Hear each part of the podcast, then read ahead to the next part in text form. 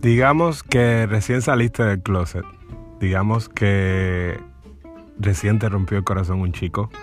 Digamos que no sabes cómo ligar o cómo no ligar. Digamos que no sabes nada de sexo gay.